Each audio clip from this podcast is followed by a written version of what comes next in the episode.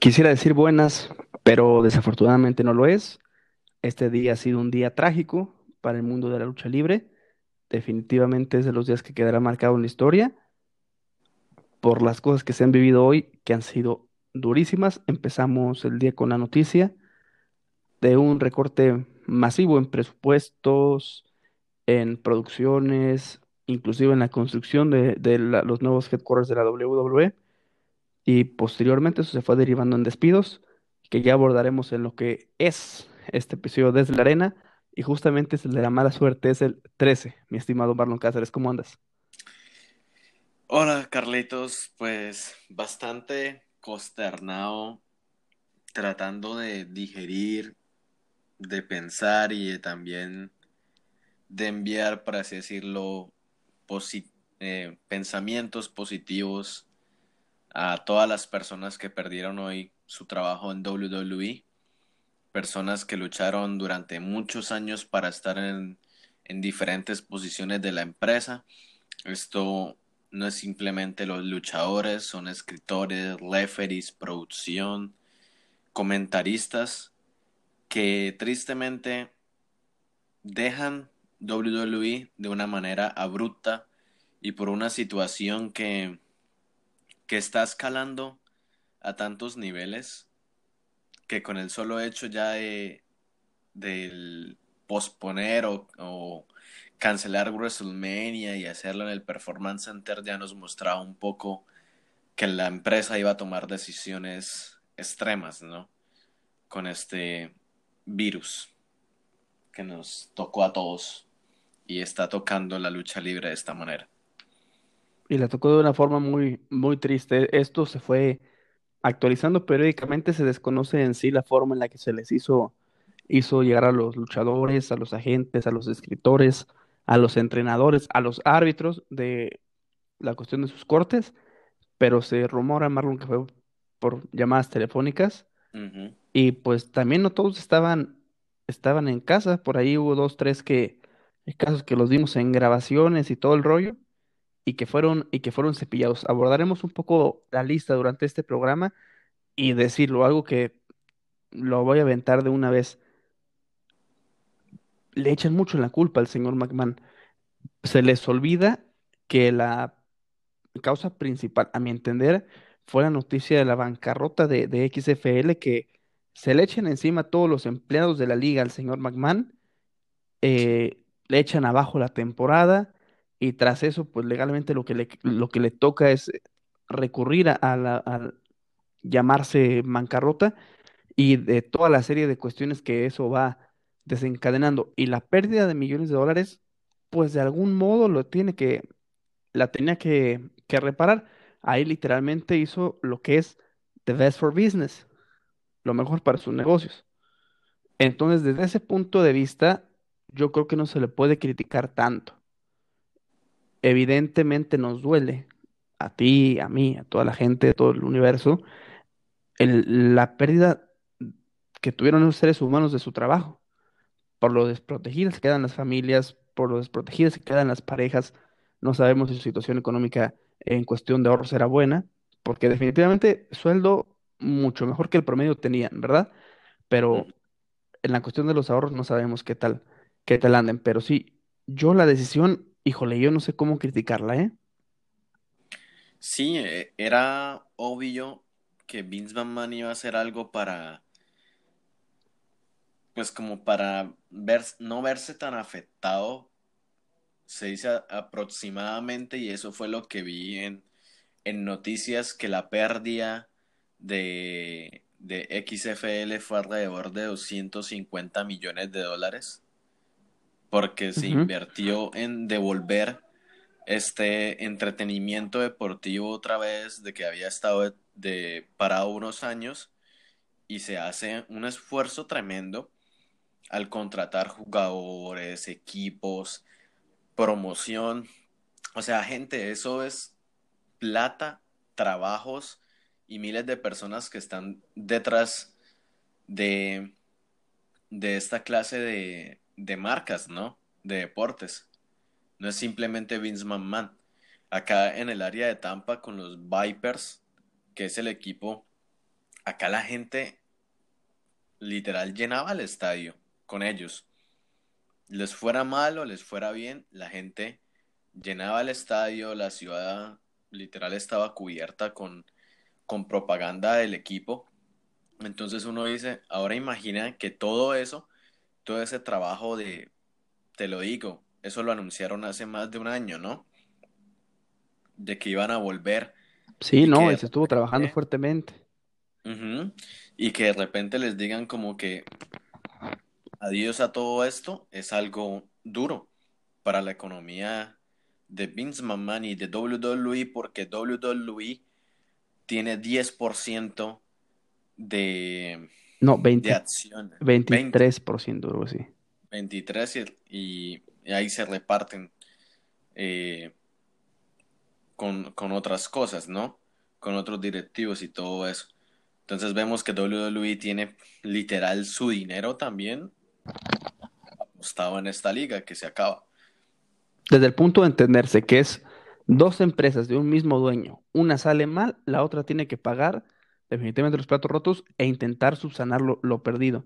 Eran ocho las franquicias, los Renegados de Dallas, los Petroleros de, de Houston, que cuando fui a la cuestión del Royal Rumble, amigos de, de la ciudad dicen, puto, estamos emocionados porque aparte de tener a los Texans que, que, que apestan, eh, vamos a tener a los Petroleros, y más porque retomaban este, esta cosa de los Petroleros que tanto les, les llamaba la atención porque era la franquicia anterior que tenían ahí. Y dice, puta, los Petroleros, y, y era de las, de los equipos que más llamaban la atención, de los equipos líderes de la- en- al inicio de la temporada, los Wildcats de Los Ángeles, los Guardianes de, de Nueva York, las Aves estas, los Battlehawks de San Luis, los Dragones de Seattle, los Vipers de Tampa Bay y los Defensores de Washington, inclusive en algunos estadios haciendo los esfuerzos para que se jugaran en estadios de NFL,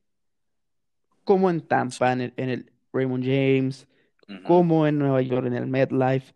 Entonces, quiere hablar del compromiso que había, eh, tenían el respaldo de ESPN, de ABC, de Fox Sports, o sea, e- Era e- masivo. el- el rollo es que no les estaba yendo mal.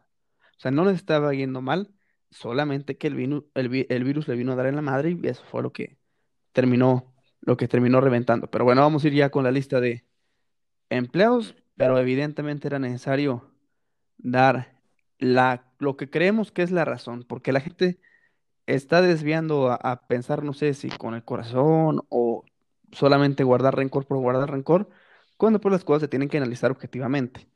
Encabeza Sí. para muchos la lista. ¿Ibas a decir algo, pana, perdón?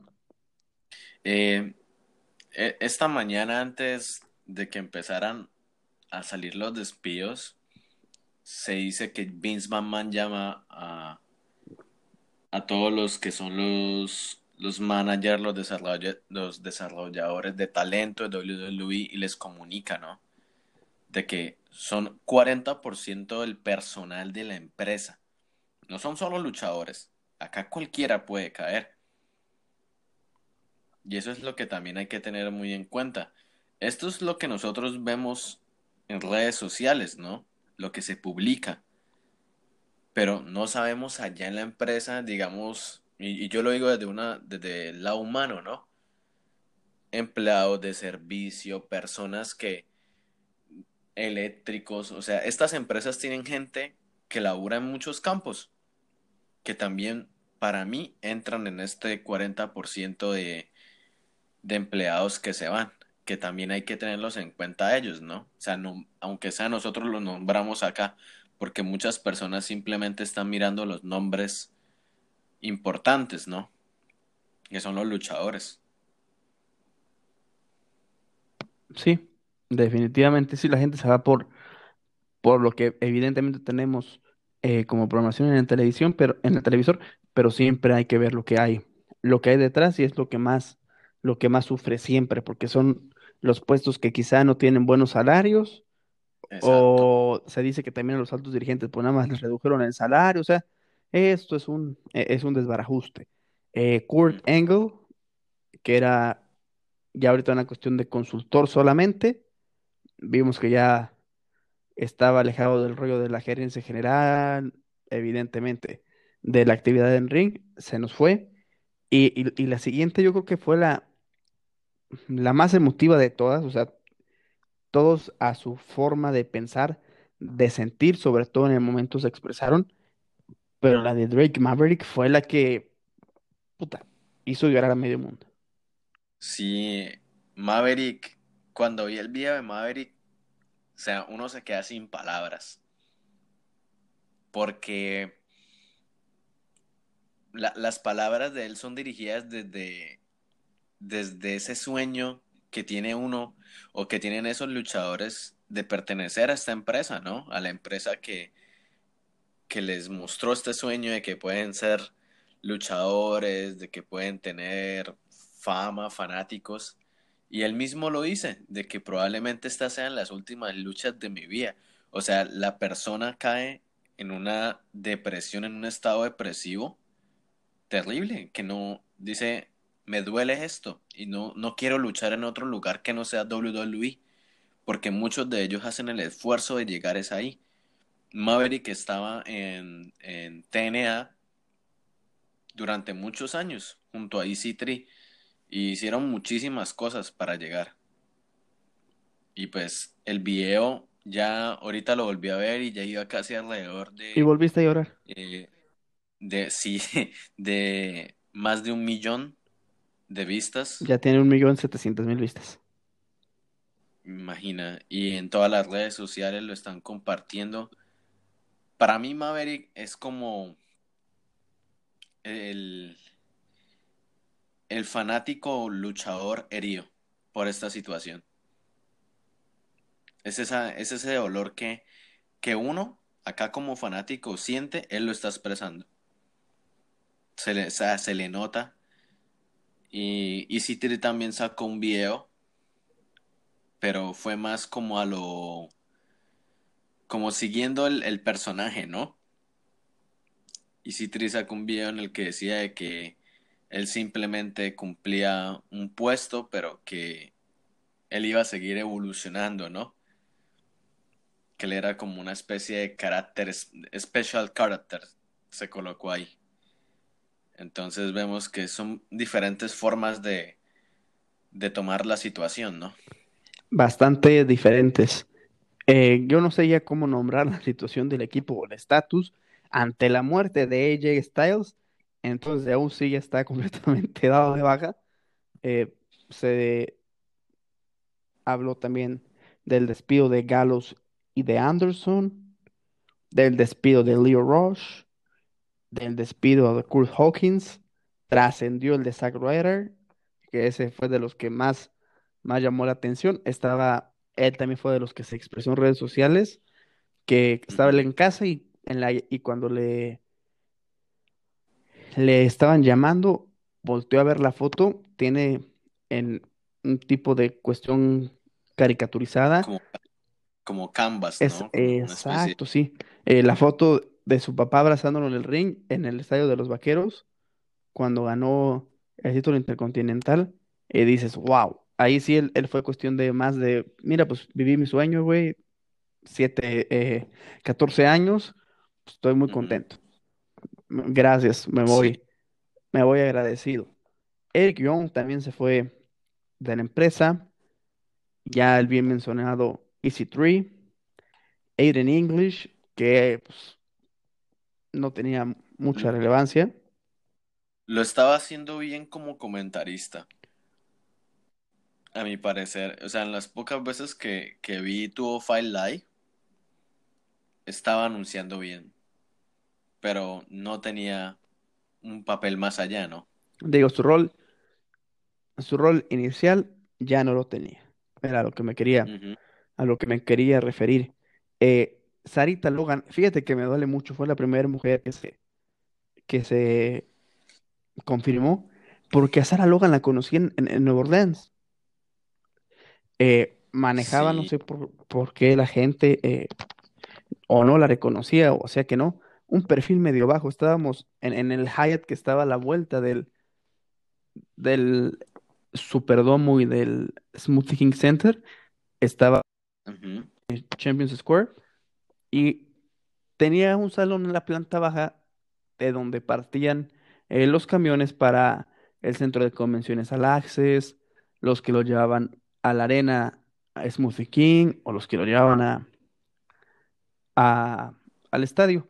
Y en, en, es- en toda la chorcha de gente, pues Sara sale como si nada, se sale de la baranda, y pues como que la gente, y, y te prometo que la gente pues ni en cuenta quién era, ni en cuenta. Ella vestía de, de, de short, de sudadera, eh, y le digo, oye, Sara, una foto, ah, quién sabe qué. Ya nos foto, luego, ¿qué pasó? ¿Qué va a hacer? O sea, "Ah, es que voy por un café, que la chingada. O sea, la muchacha muy sencilla, súper buen, buen perfil social. Por ahí yo sí siento evidentemente que nunca encajó el pedo del Riot Squad.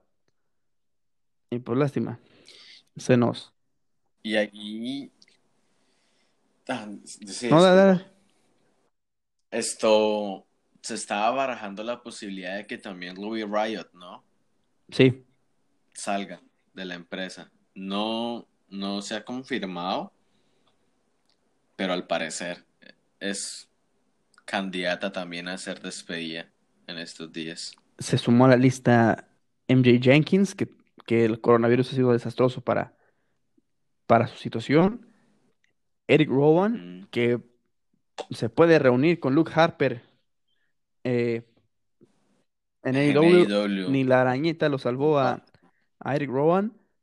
Se fueron lo- los Colón, Primo y Épico también, que Llevaban muchísimo muchísimo tiempo Bueno, este, este, ¿cómo se llama? Este primo llevaba, ¿qué, güey? ¿12 años?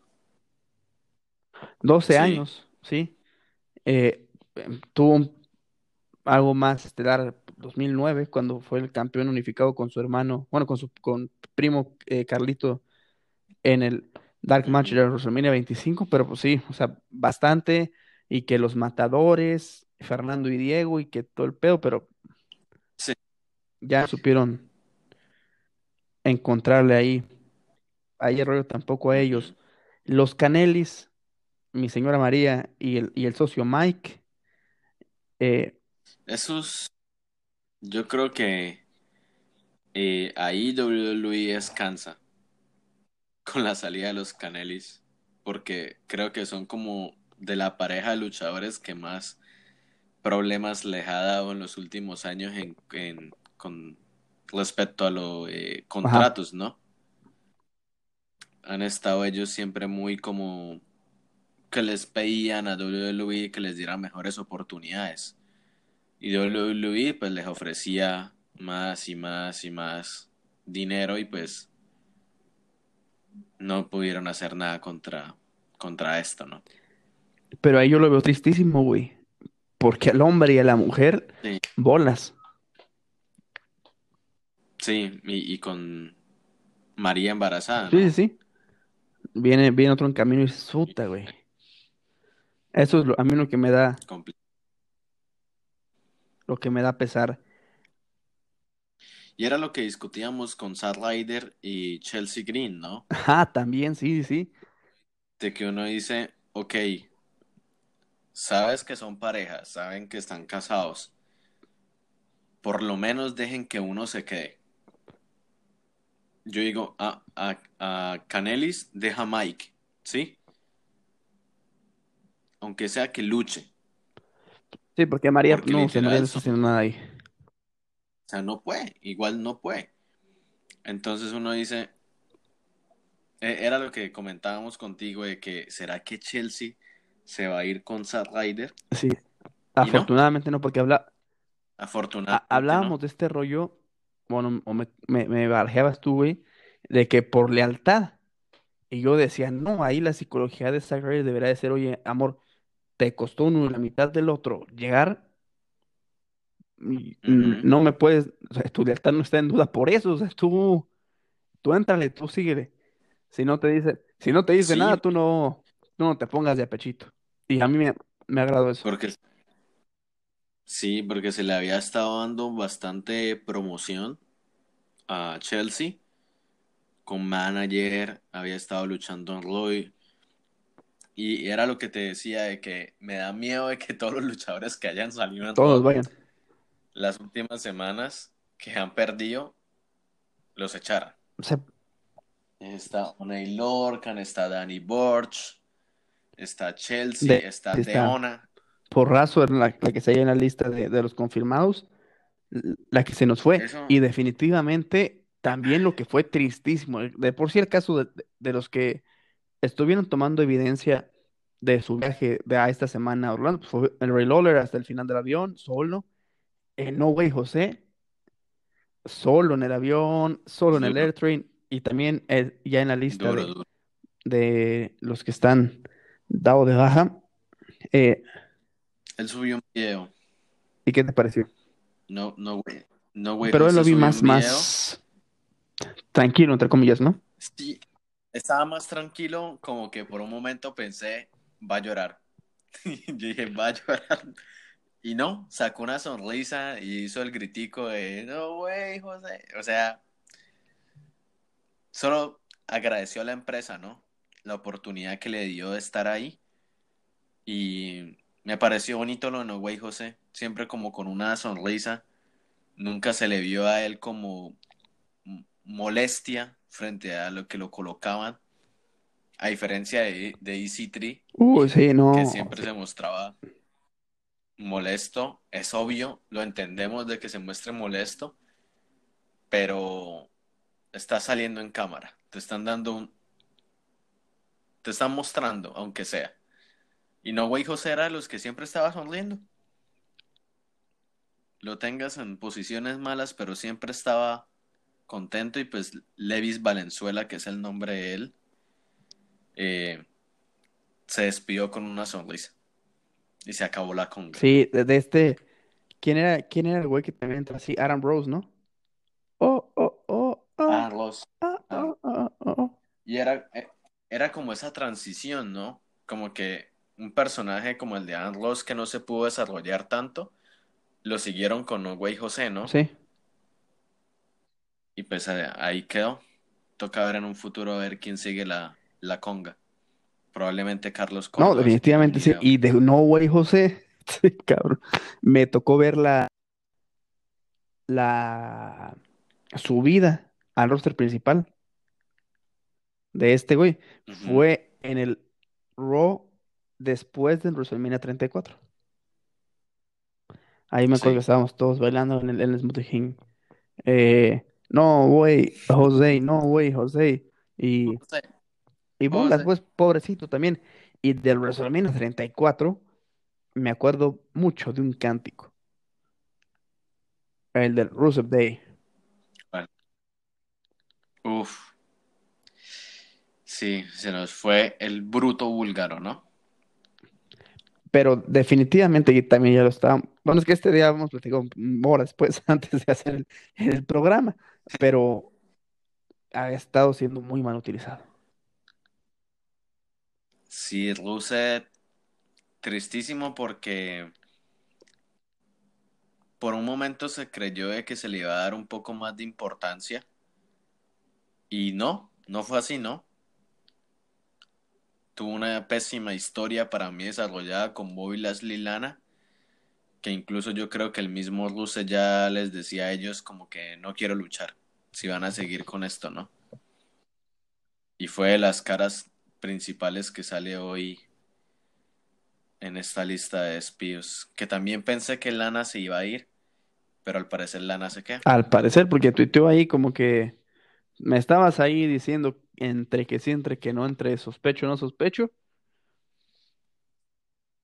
Sí, es que yo creo que esta ola de despidos no, todavía no ha terminado. Sí, probablemente se Todavía Se no vayan.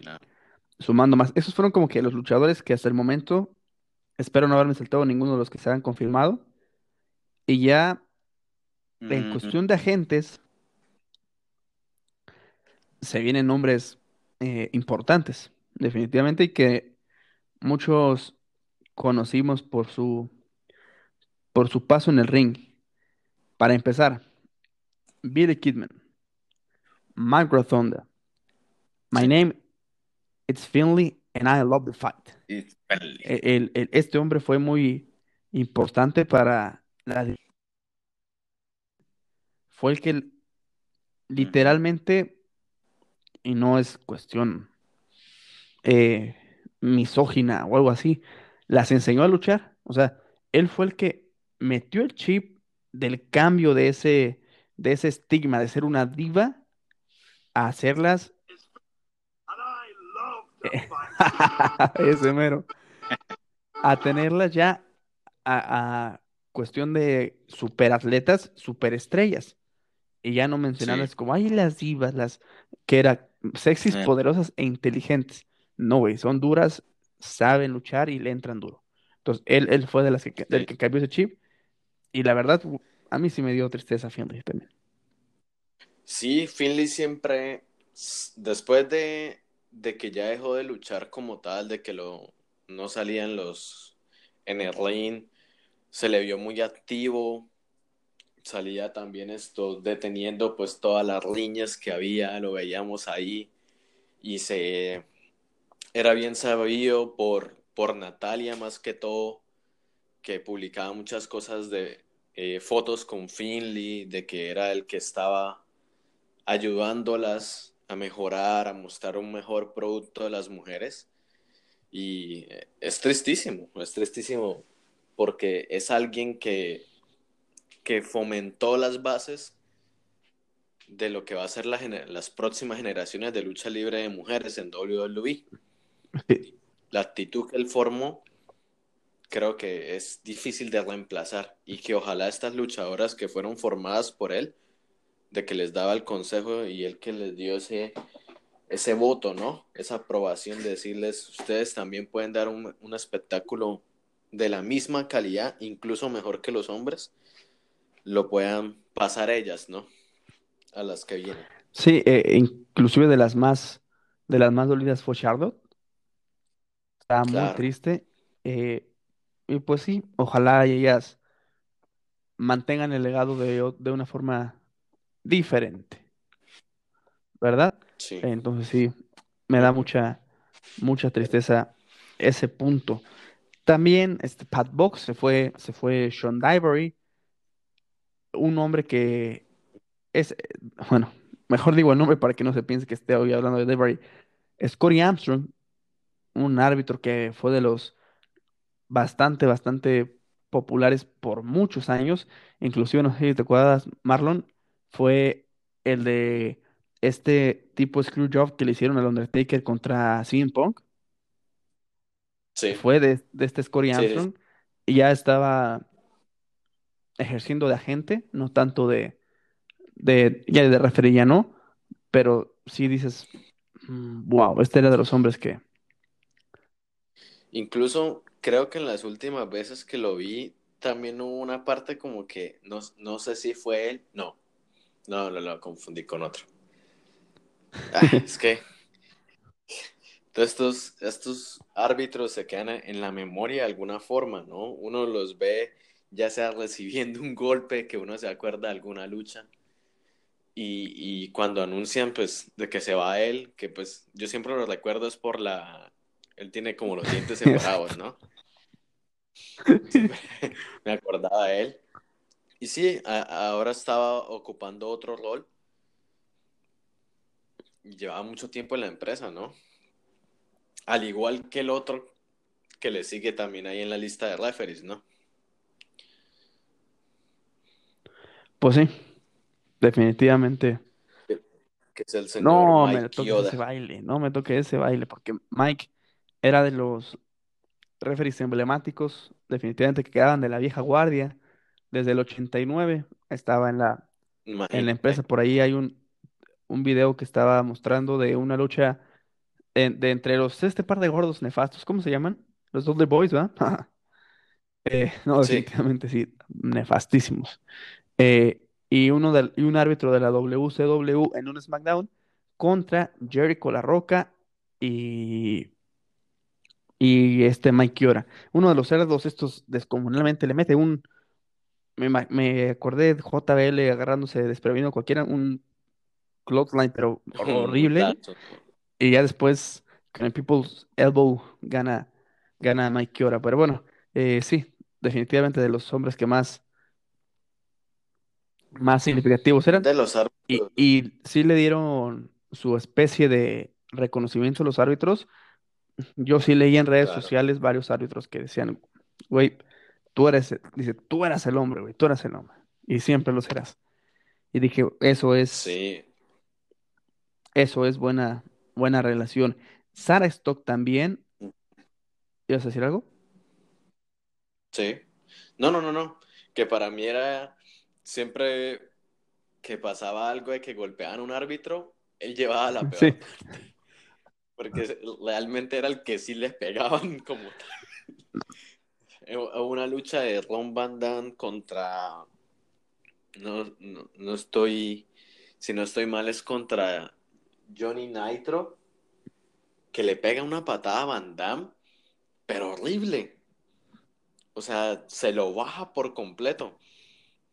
Y yo decía, y que el público grita, ¡No! ¿Cómo le Así de, pegaron wow. eso?" De esas que ves que, Y yo dije, o sea, era muy bueno en lo que hacía. Era tanto como árbitro, como personaje. Y se le notaba muchas veces la emoción, ¿no? En las luchas así grandes que él, que él fue referee. sentías más los golpes en él que en los luchadores a veces. Sí, e- eso era. Cada vez que pegaban algo, una patada biónica, algo, él siempre era con esa expresión de como que, no, me está doliendo, ya paren. Esa, esa forma de, de, de vender los, los movimientos Sí, se la compraba definitivamente a, a Mike Chiora. Eh, el Huracán también se nos fue, fue de los hombres que tuvo que ver mucho más en el Royal Rumble de este año. Fue de los agentes principales y así se, se reafirmó tanto en el WWE24 de Edge como en el especial del día de el Royal Rumble en Houston. Y se nos. Se nos fue también y, y Lance Tormentita. La guionista Sí. Andrea Listenberger, que fue la de la que le dio esperanza a todos los gorditos con la victoria del corazón de Mandy Rose por parte de Otis. eh, y pues hablábamos también que, que no solo se había trasladado a, a cuestiones de, de agentes, sino entrenadores del Performance Center. Se nos fue Serena. Deeb, la, la tan famosísima Serena de la Strategy Society, la que se pelaba con CM Punk. Sí. Se fue Chris, Chris Goy y Kendo Cashin también. Y lo más, y lo más triste, que hubo hombres que ni siquiera llegaron a pisar el ring y se fueron. Como Alexander Ajá. que ni siquiera debutó Sí, y boicátelas. sí, solo, solo estuvo en, en unos house shows. Eran contrataciones de hace muy pocos. Creo que en diciembre, entre enero y entre diciembre y enero había llegado a la empresa. Ima- Sí, no. imagina. El, el dolor. Se, vamos a cerrar con un nombre conocido. El penúltimo que sabemos es eh, presentador de NXT, Josiah Williams, y no sabemos las condiciones, pero así lo, lo confirmó Jerry Soto, que está dentro de un despido temporal. Pero ni la división en español se, se salvó lamentablemente. No, y también quiero así como rápidamente un... mm, Se me va el nombre en estos momentos, pero sé que es de los despedidos. Eh, si no estoy mal, es el que tocaba el violín en la entrada de Nakamura. Ah, caray. Que lo, que lo habían utilizado para como compositor de varias entradas y todo eso. Y pues también a- había aparecido en, en la entrada de Nakamura tocando pues el, el violín. Entonces también eh, se, se vio afectado la parte Musical. musical creativa de WWE. Me hiciste acordarme Pero de Jim sí, Jerry Johnson. Soto. Ujú. No, De la, de la música, sí, pero se me fue. Ah, el- No, es no, me, me imagino que no es él, pues, sí, pero es el creador clásico de los mejores temas de antaño. ajá, sí. Y es difícil porque la empresa está perdiendo gente, gente importante, ¿no? que contribuye a todo este espectáculo que es WWE. Tanto entrenadores como escritores, como productores, referees, son personas que, que entretienen al público. Y pues esta, esta pandemia está cobrando más víctimas, no solo muertes, sino también trabajos, sumándose a la cantidad de desempleo que está aumentando en Estados Unidos, ¿no? Que ya la cifra va alrededor de 18 millones. Y que va para más, ¿eh? lamentablemente. Se ve que va, Sí. Que va muy arriba y pues vamos a ver en qué, en qué termina. Pues ya decíamos, vimos a Sara Logan el lunes, vimos a No Way José el lunes, vimos a, a, a Perra- Perruso el lunes pasado, eh, veremos a Maverick en, en NXT, o sea, igual y todas estas caras no sabemos por la condición de, de los programas grabados, las seguiremos viendo, pero sabemos que no tienen, que no tienen continuidad.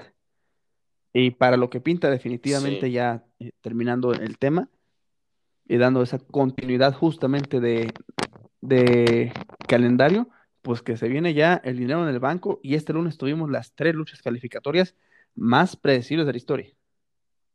Iniciando el programa vi, vi Sí. las tres, vi los tres, pasaron las tres imágenes y dije, a ver, Ajá. Asuka, Naya y Shayna. Y te lo mandé y dije, no, puede ser.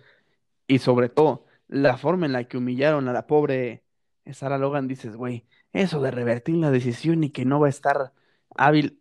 mm, mm. Sí, eso fue un error gigante. También de la forma creativa era lo que decíamos, ¿no? Shayna Baszler no necesita un dinero en el banco. No, Si de por sí ya le dieron una cámara de eliminación completica, le dieron una lucha en WrestleMania por morder a alguien.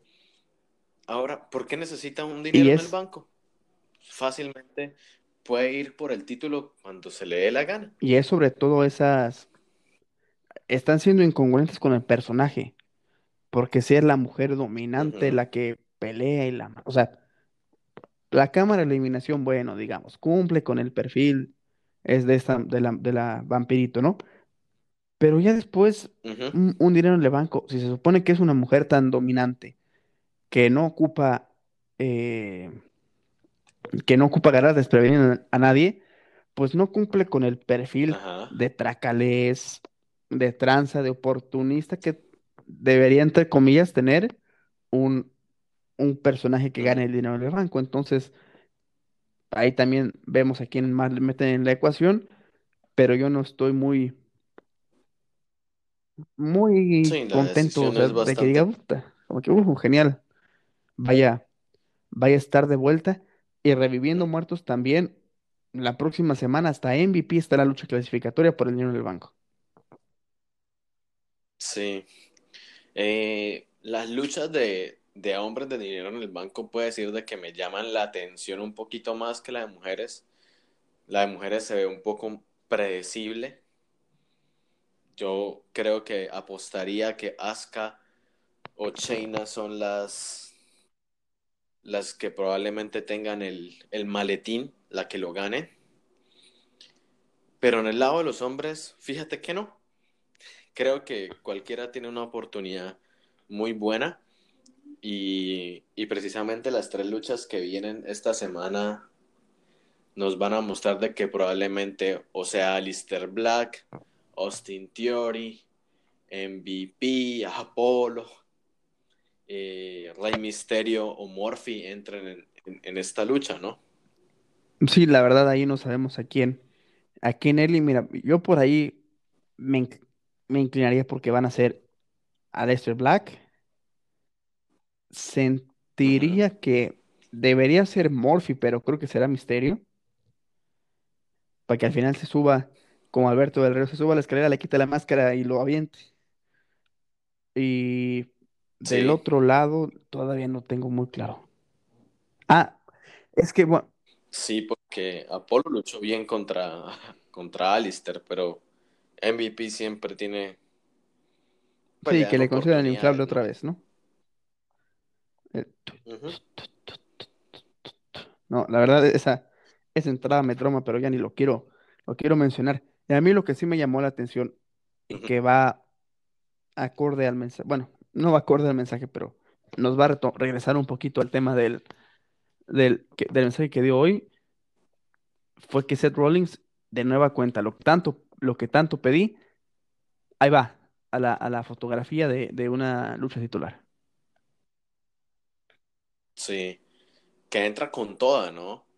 El Mesías renegado, rendido, sin, sin su grupo, se va por el, por el premio mayor, que es donde debe estar, a mi parecer, que su personaje va muy acorde a eso, y empieza rivalidad con Drew McIntyre, ¿no? Y a ver en qué, en qué termina. Lo que definitivamente sí fue muy triste es que antes, y lo tengo que decir de esa forma, cuando te decían, se viene un campeón contra campeón, decías, wow, qué forma de, qué forma de ponerlos, güey, va a ser interesante, bla, bla, bla, bla, bla. Un campeón contra campeón de cuatro minutos, no dejaron que luciera Andrade nada. No. Y el propio Andrade tenía muchas expectativas, ¿no? Ya se habían enfrentado en NXT y fue precisamente Andrade quien le, le tiene esta rivalidad con McIntyre antes de que él vuelva a subir, ¿no?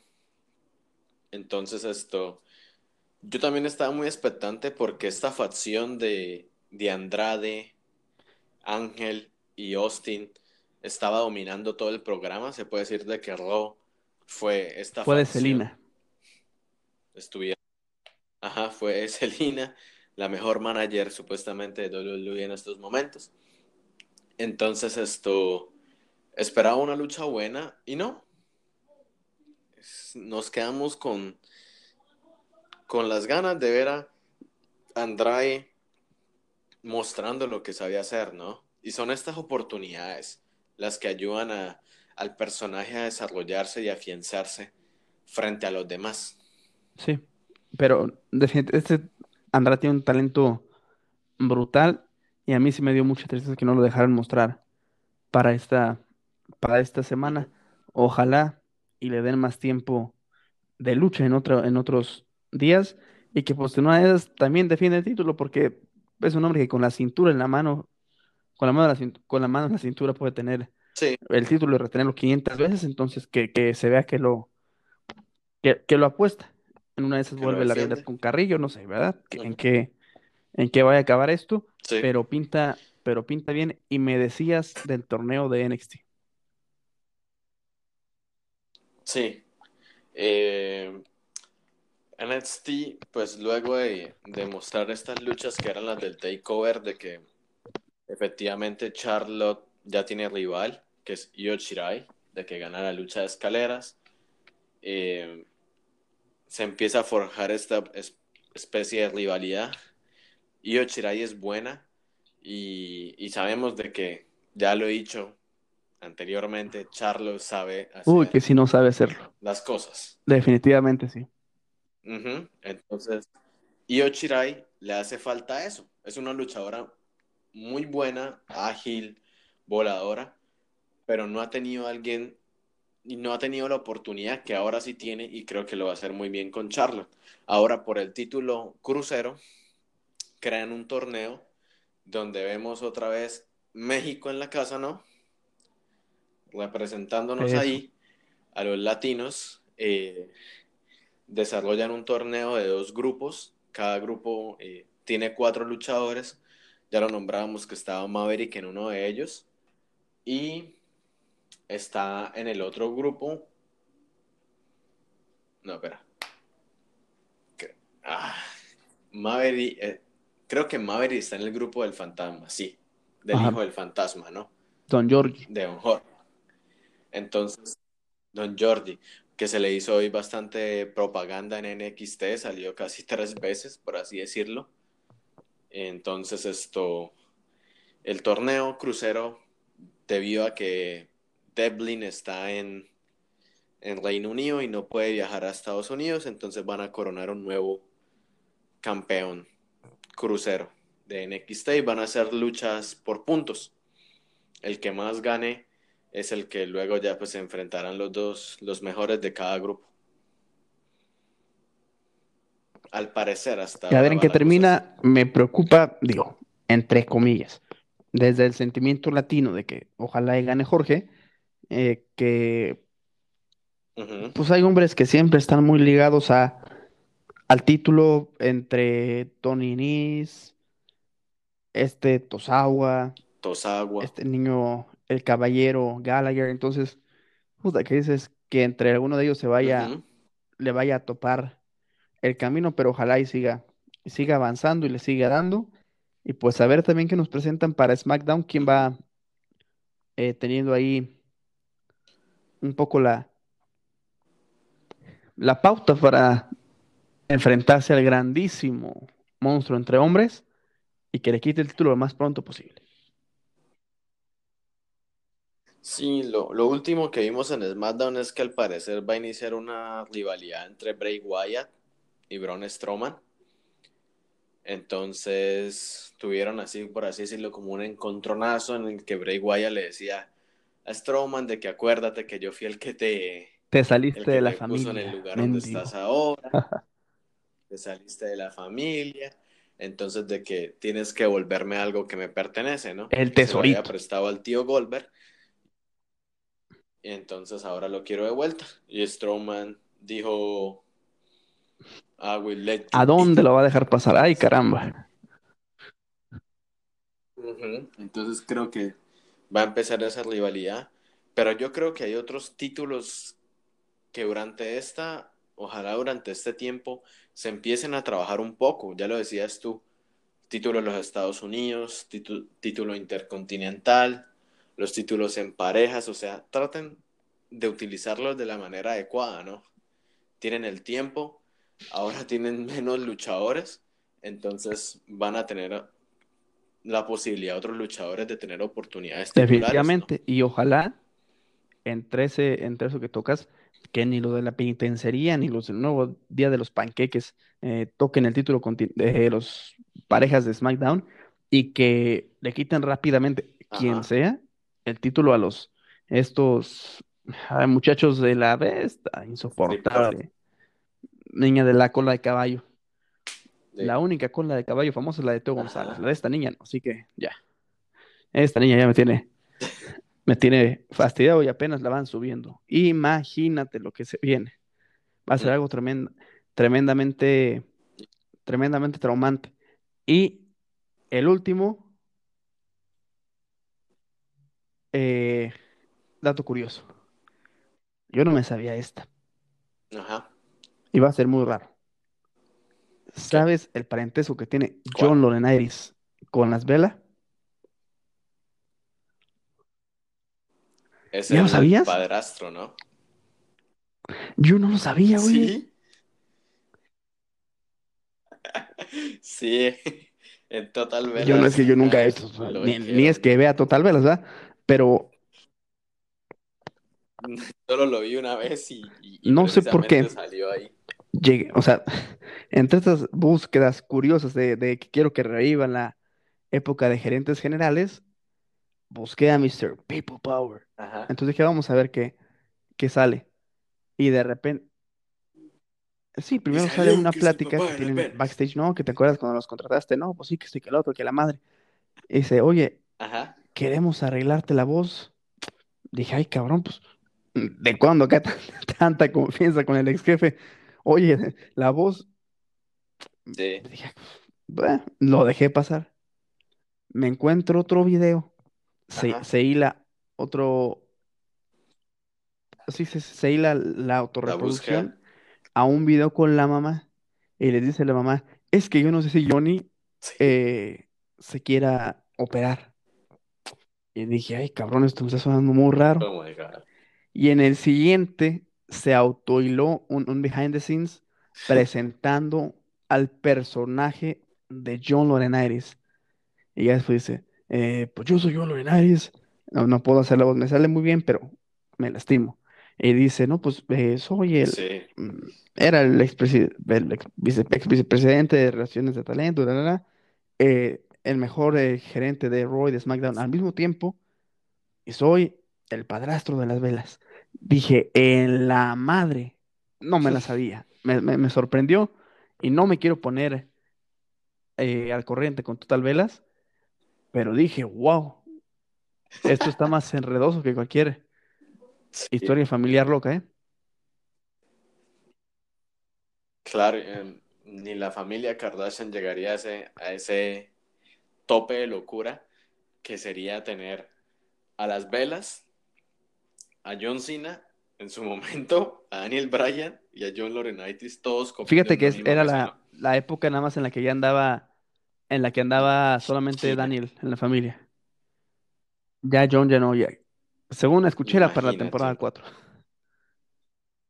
Entonces, sí, no, pero, pero fíjate que yo, no sé, te, te decía que el- llegue otra vez la etapa de darle, echarle la culpa de, de alguna decisión a un gerente general. A mí eso me gustaría. Ajá. Pues vamos a ver. Tienen tiempo y hay, y hay muy pocas posiciones ahora, ¿no? Ahora simplemente vemos luchadores. WWE tenía planes con Page, pero pues por toda esta situación no, no se pudo dar.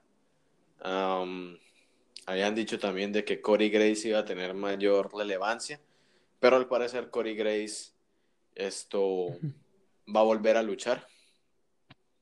Entonces está haciendo como su tipo de redención al igual que Edge para volver a los cuadriláteros. Hay que, hay que estar pendientes de lo que va a hacer WWE en estas semanas, ya que el estado de la Florida declaró a, a WWE como Sí, actividad indispensable para la sociedad. Entonces, de que se hace, se hace. Entonces, Yo tengo tres propuestas para gerentes generales. La vuelta del People Power con Johnny, la vuelta de Mr. Forro de Urna, eh, Teodorito Long, y no sé, bueno, estoy entre, entre decidirme si suben o elevan la imagen de, de William Regal, pero que es ese William Regal mendigo, así como en 2008 cuando ganó el, rey- el, el título del Rey del Ring, ¿no? Así todo bonachón como está ujú. ahorita, o me gustaría ver de, de gerente general a. JBL. Sí, hay, hay que, hay que ver, porque hace falta también como un poco más de movimiento, no simplemente que se cuadren rivalidades así de la nada, ¿no? Es como parte de ese entretenimiento, de, ese sistema de WWE, ¿no? Como lo tenían, o sea, como nos tenían acostumbrados Sí, que todos sabemos años, cómo ¿no? se cuadra, pero que el pedo se haga más interactivo, ¿no? Que digas, ay, es que fue este cabrón que le dio, ah, es que tiene este favorito, ay, es que se está dando acá Ah, este como Vicky Guerrero que agarraba a Raimundo y todo mundo y lo llevaba sí, a la oficina. Pero, ay, don Marlon, rápidamente sus cuentas Eh, Twitter, Maranesca, ahí me encuentran. y nada más. Bueno, no quiere que lo sigan en otro lado. Sí. Arroba Córdoba en Twitter y arroba Carcor96 en Insta. Don Marlon, cuídese, no salga. Sí. Sí, no olviden esto, seguirnos en Desde la Arena, Raya Piso, en Twitter. Estamos comentando. eh, es importante que ustedes comenten y nos den su opinión sobre toda esta situación, porque al parecer lucha libre, la lucha libre no se va a detener. Entonces ahí vamos a estar nosotros comentando desde la cuarentena, Y desde la casa. desde la arena, por así decirlo. ¿Verdad? Definitivamente. Marloncito, Y cuídese. casa, Y sí. usted que nos escucha, cuídese mucho. Por favor, no rompa la cuarentena. En muchos lados está la fase 3. Sí, Se rumora que México ya va a entrar. Entonces, por favor, tranquilitos. Mucho tiempo habrá para los Sí, despapayes tranquilitos y mucho casa. tiempo habrá para que escuche desde la arena si se mantiene sano y salvo. Gracias, cuídese y buenas noches. Eso. Bye bye. Hasta luego.